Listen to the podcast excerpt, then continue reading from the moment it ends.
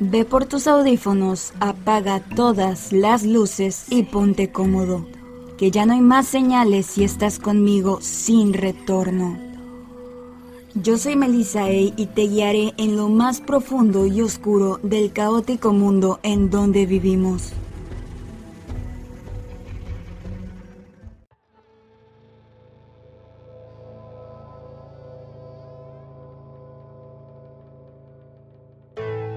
El tema de hoy son los extraterrestres y bueno, no solo los extraterrestres, sino que vamos a hablar de ciertos tipos de razas alienígenas que viven entre nosotros, razas alienígenas que más nos visitan. Y bueno, esto porque a lo largo de los años, y más bien de un tiempo para acá, han estado sucediendo algunas cosas de las que ni se habla tanto, pero que están ahí, son parte de las noticias y mucha gente desconoce.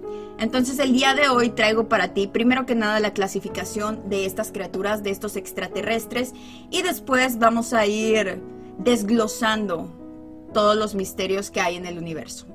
Como bien sabemos, vivimos en un planeta que está en un universo, que está a miles de años luz de un sol, de una luna, y de muchos otros planetas. Lo que, pues, para cualquiera sería lógico y para cualquiera existiría la posibilidad de que no seamos la única clase de vida que habita en este universo. Partiendo de ahí, vamos a hablar de algunas razas de extraterrestres que han estado viviendo entre nosotros y que muchas personas hacen esta, hacen esta labor de investigar. Así es como vamos a empezar con las más famosas, por así decirlo, la más común, la que todos ya conocen, que la han escuchado alguna vez, y estos son los reptilianos. Se dice que los reptilianos llegaron aquí hace 3600 años, que de hecho tienen más tiempo viviendo en la Tierra que nosotros.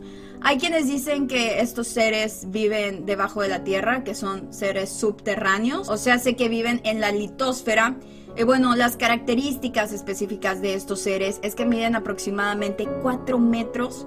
Ellos tienen pues la piel medio áspera como la de un reptil, son muy grandes.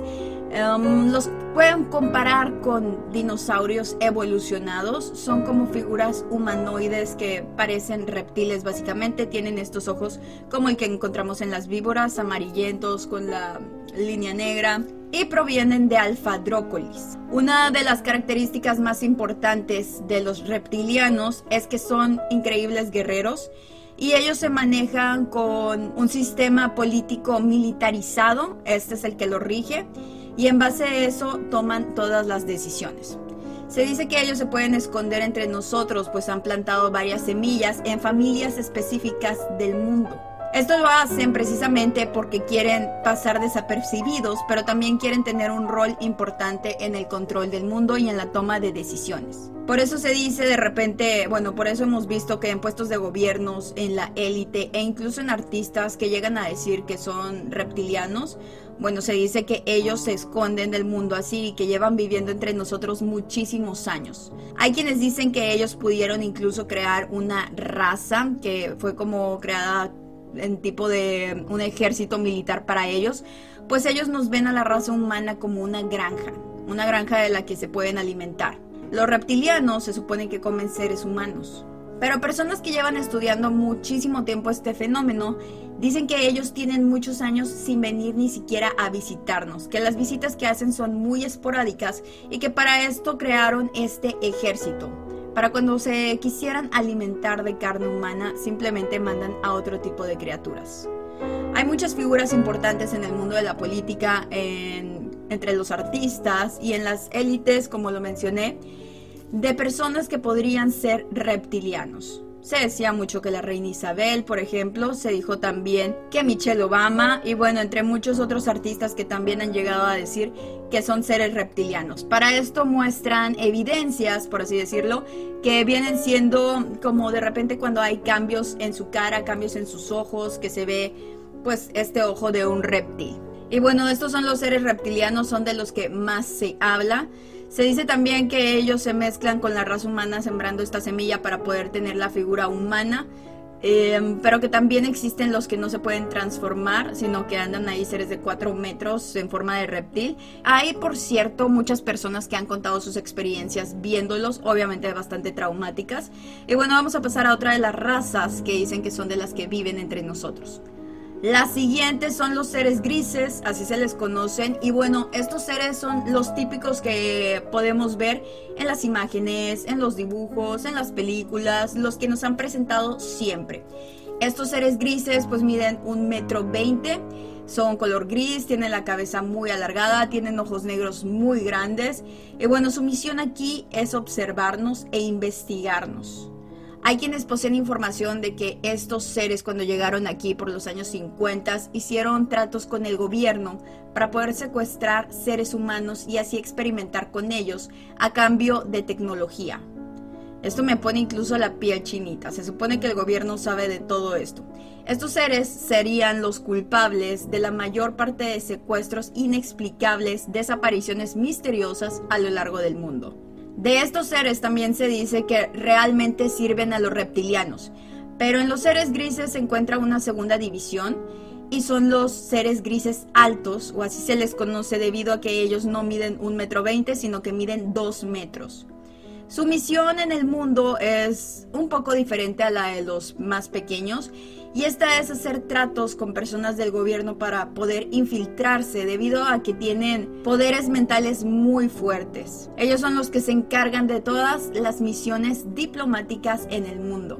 Y además de los fuertes poderes mentales que tienen, ellos son poseedores de tecnología que podría modificar genéticamente a la raza humana.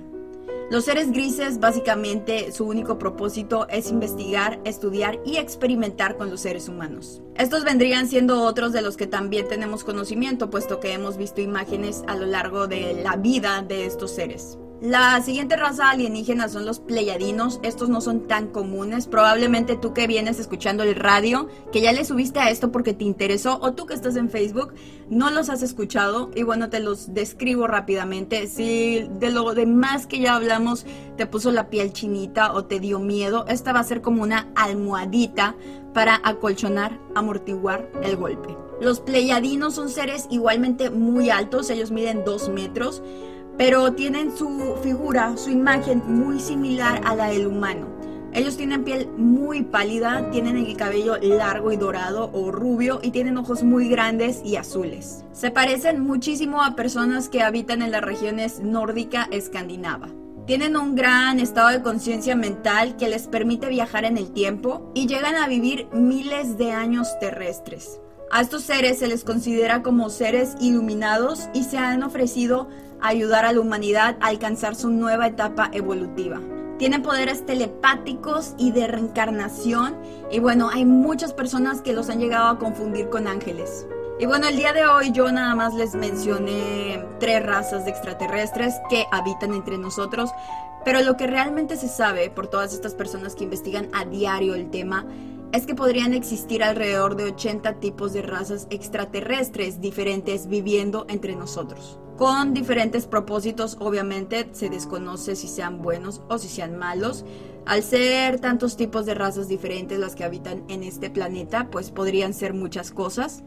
Y bueno, lo que nos tiene aquí es una línea del tiempo y les voy a compartir los que para mí me hicieron más ruido debido a las personas que son las que salieron a hablar de esto. Me parece importante que todos conozcamos lo que está pasando. Y es así como vamos a empezar. Voy a hacer mención primero que nada en el 2016, cuando fue la campaña para elegir presidente en Estados Unidos Hubo un momento, un periodo de tiempo en el que Hillary Clinton y su gabinete decían que si votaban por ella, ellos iban a abrir al público los expedientes de aliens, los expedientes extraterrestres que había en el área 51 y que toda la información que estuviera ahí iba a ser de conocimiento público si votaban por ella. Después de esto recuerdo, no sé si fue Joe Podesta o alguien de los que trabajaba con Hillary, mencionó también que ya era momento de que la humanidad supiera lo que estaba pasando que no solamente el gobierno tuviera esta información y que de hecho una de las razones por las que empezaron a salir de repente esta oleada de películas, de documentales, de series, en las que se hablaba de extraterrestres o en las que se hablaba de invasiones, había sido más que nada para prepararnos de alguna manera para que en el momento que llegaran o en el momento que tuvieran que decirnos la verdad no fuera de pronto tan impactante.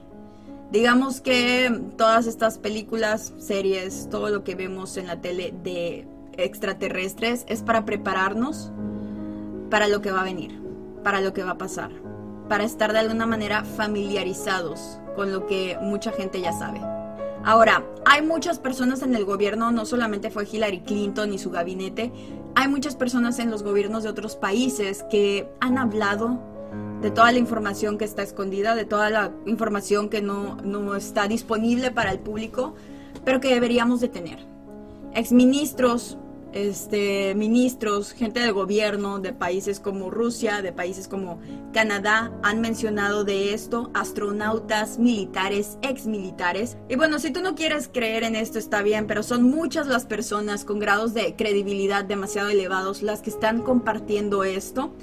En el 2005, por ejemplo, Paul Hellier salió a hablar todo un discurso eh, digamos que lo tomaron como si él solamente estuviera diciendo que él creía en la existencia de los extraterrestres, pero no fue solo así, él tenía un mensaje importante que compartir. Pero en el 2012 también tenemos al primer ministro de Rusia, Dmitry Medvedev, quien se encontraba en una entrevista en una televisora para un canal y bueno, la entrevista ya se había acabado y él se encontraba platicando con una de las reporteras, no se dio cuenta que su micrófono todavía permanecía encendido. Básicamente él nos está explicando, nos está diciendo, bueno, una, confirmando de que hay departamentos en los gobiernos de todos los países que se dedican exclusivamente a estudiar a los extraterrestres, que son exclusivamente este apartado. Él menciona también que toda la información que necesites saber viene en un documental que se hizo en Rusia que se llama Los hombres de negro porque los menciona y menciona este documental.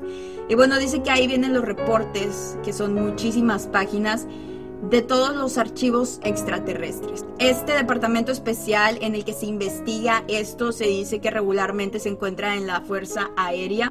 Y bueno, todas las personas del gobierno pueden tener acceso a este tipo de información. Dimitri, el primer ministro, también es una persona um, con mucha credibilidad. Es el primer ministro, digamos que la segunda persona más importante de Rusia. Trabaja mano a mano con Vladimir Putin y bueno, él fue acusado un tiempo de haber escondido información, de haber escondido archivos extraterrestres, lo cual es bastante extraño. Hay un dato extra que les quiero compartir y es que hay una colección de videos de los que cuando él se junta con la reina Isabel, la cual también dicen mucho que es una reptiliana, nunca se pone al lado de ella, nunca.